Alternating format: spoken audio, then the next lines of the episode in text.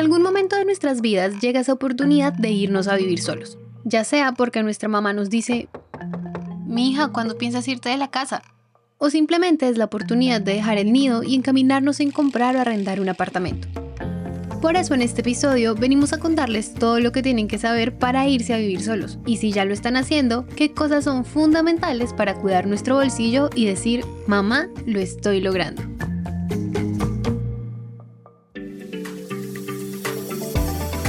Esto es Economía de a pie, un podcast de Bancolombia. Para empezar, la decisión de irnos a vivir solos puede estar condicionada por muchas razones. Y algo que queremos dejar claro es que todas las personas viven tiempos diferentes y no hay una edad exacta en la que ese irse a vivir solos tenga que darse. Por eso esa decisión es más algo de... Yo creo que es un tema de, comodidad, de decisión personal. Y para que esto que dice Yamila Melo, gerente comercial de leasing en Bancolombia, se haga realidad, pues uno tiene que comenzar por hacerse unas preguntas.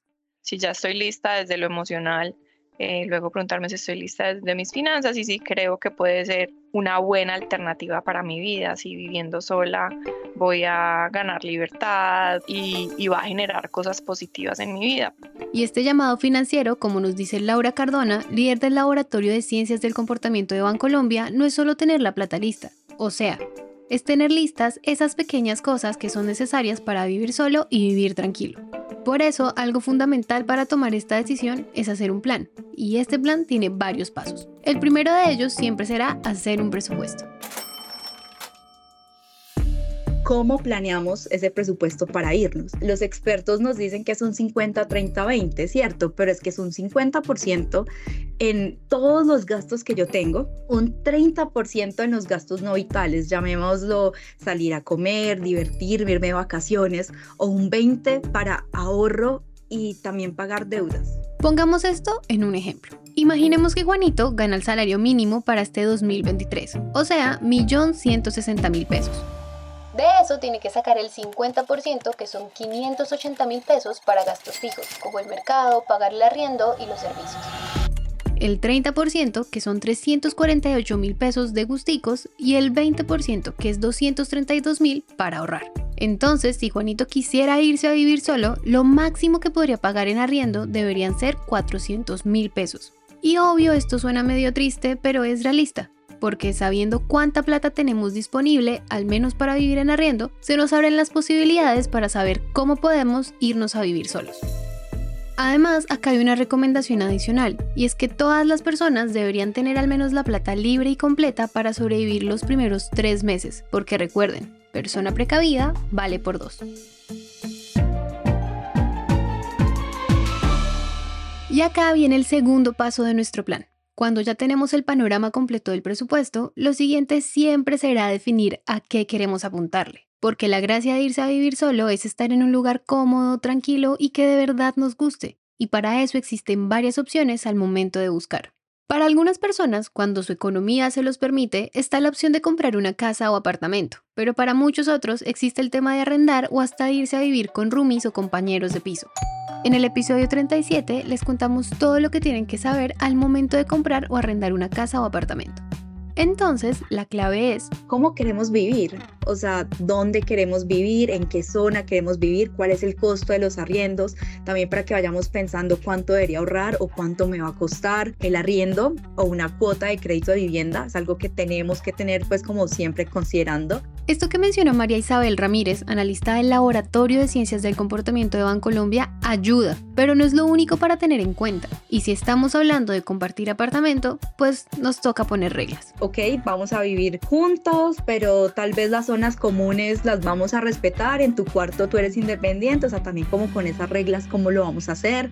Pero acá también existe la posibilidad de irse a una residencia universitaria, que es algo así como arrendar un apartamento, solo que es un poco más barato y cuenta con diferentes beneficios. Eso sí, el espacio es mucho más reducido y el baño puede llegar a ser compartido. Después de tener el panorama de cuánto tengo y a dónde quiero irme, entramos a la tercera parte de nuestro plan, y es tener un fondo de emergencia y como su nombre lo indica, es por si pasa algo grave y tenemos que sacar plata de ahí. Postdata, la fiesta no es una emergencia. Entonces, un fondo de emergencia siempre nos va a ayudar a cumplir lo que necesitamos, pero también a continuar con nuestros sueños. Si nos pasa algo, tipo, no sé, se me rompió un tubo, en el primer día que llegué a la casa nueva. Entonces lo que voy a tener que hacer es recurrir a deuda, a un préstamo, sacar plata no sé de dónde y entonces después me meto en una deuda y después en otra deuda y en otra deuda. Entonces no es ideal que por querer cumplir un sueño después termines una mala situación financiera. Entonces, ¿cómo hacemos? O sea, podemos empezar con una meta quincenal, tenemos día a día que podemos crear bolsillos, Además, en nuestro plan es muy importante saber con qué contamos para vivir, o sea, ese mínimo que necesitamos para vivir bien. Y la recomendación es conseguirnos una cama o por lo menos el colchón, una nevera y una lavadora. Y en este paso es importante ser recursivo, porque si no alcanzamos a comprar la nevera o la lavadora, igual tenemos alternativas. Por ejemplo, contarle a la familia que uno tiene ese plan puede servir porque así sea que la tía te regala un exprimidor de limones, pues entonces eso también te sirve para poder empezar a dotar tu casa. No tengo para una nevera, pero ¿qué, tal que alguien en mi familia tenga una que ya está viejita y que me sirve? O conseguir una de segunda, o convenzo a mis papás de que no necesitan tres televisores y que me regalen uno. Y algo que también sirve es empezar a conseguir productos o objetos más pequeños, pero desde antes de irnos a vivir solos. Son cosas que podemos ir de a pocos, ir adquiriendo. Muchas veces pensamos en los productos grandes, pero nos olvidamos en las cucharas. Y si no tenemos afán, vamos armando una, dos, tres cajas y ahí vamos teniendo nuestras cosas. Y pues ya viviendo solos, el secreto para que vivir solo sea algo que dure es saber manejar la plata y nunca, nunca tocar la plata de los gastos fijos. Esa plata tiene que ser sagrada. O sea, eso que siempre va a tocar pagar, que es una renta o la cuota del apartamento, eh, la parte de los servicios públicos, que eso sí o sí, si vives en propiedad horizontal, la administración, por ejemplo, que es algo que también fijo sale. Además, pagar el recibo del gas, agua y luz a tiempo ayuda a evitarnos dolores de cabeza con un descuadre en nuestras finanzas. Y sobre todo, evitar tener que pagar alguna reconexión que cuesta más o menos entre 60 mil y 80 mil pesos. Un truco acá es programar esos pagos para saber que cada vez que nos entre la quincena o nuestro sueldo mensual, contamos con la cantidad exacta para pagar y poder gastar en esas cosas que nos gustan. Y sobre todo tener mucho cuidado con los gastos hormiga, que son esos pequeños gastos que tenemos en nuestro día a día que sentimos que son normales, pero al juntarnos a fin de mes pueden ser gigantes. En el episodio 42 les hablamos todo lo que tienen que saber sobre los gastos hormiga. Pero para darles un ejemplo, ese cafecito que siempre nos tomamos antes de llegar al trabajo puede terminar descuadrando nuestro presupuesto. O también si uno siempre almuerza en restaurantes. Y pilas, porque no podemos caer en la trampa de que comer por fuera es más barato, porque cocinar en casa sí es barato, pero hay que aprender a hacer mercado este producto es más barato en este supermercado, entonces yo hago toda la, ronda, pero porque sé ya que encuentro en cada lugar a mejor precio, pero con buena calidad, pues que se adapta como, como mejor. Entonces ahí optimizo el tema del, del mercado. Pero también busquemos esas promociones de los productos de aseo personal y de aseo de la casa.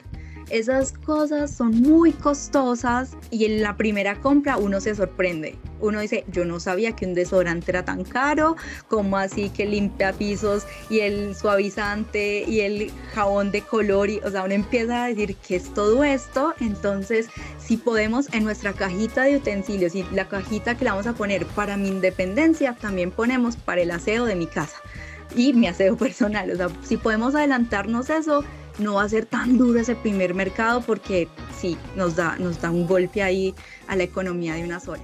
Y oiga, irse a vivir solo no tiene que volverse una camisa de fuerza. La gracia es disfrutar el proceso y volvernos conscientes de nuestra economía para que sea mucho más fácil. Y, y, tomar este paso de independizarse como una forma de tomar el control de tu vida de irla diseñando como tú la quieres vivir y de saber que también en ese diseño de la vida como yo la quiero vivir está tomar el control de mis finanzas, planear un futuro. Si yo por ahora me tocó, no sé, empecé compartiendo, después listo, cómo voy a estar yo sola, después listo, entonces cómo me compro la casa, después cómo eh, en la mitad cómo me vuelvo una super inversionista para después, no sé, poderme jubilar más temprano, dejar de trabajar antes, cómo también empiezo a tomar control de mi vida de mis decisiones financieras y me hago cargo, porque sí, prepárate, hazlo lo mejor que puedas, pero si te tienes que volver, tampoco es el fin del mundo. Sigue adelante, prepárate mejor la siguiente, aprende lo que no funcionó y vuelve a intentarlo. Este episodio fue escrito por Juan Almanza, editado por Araceli López.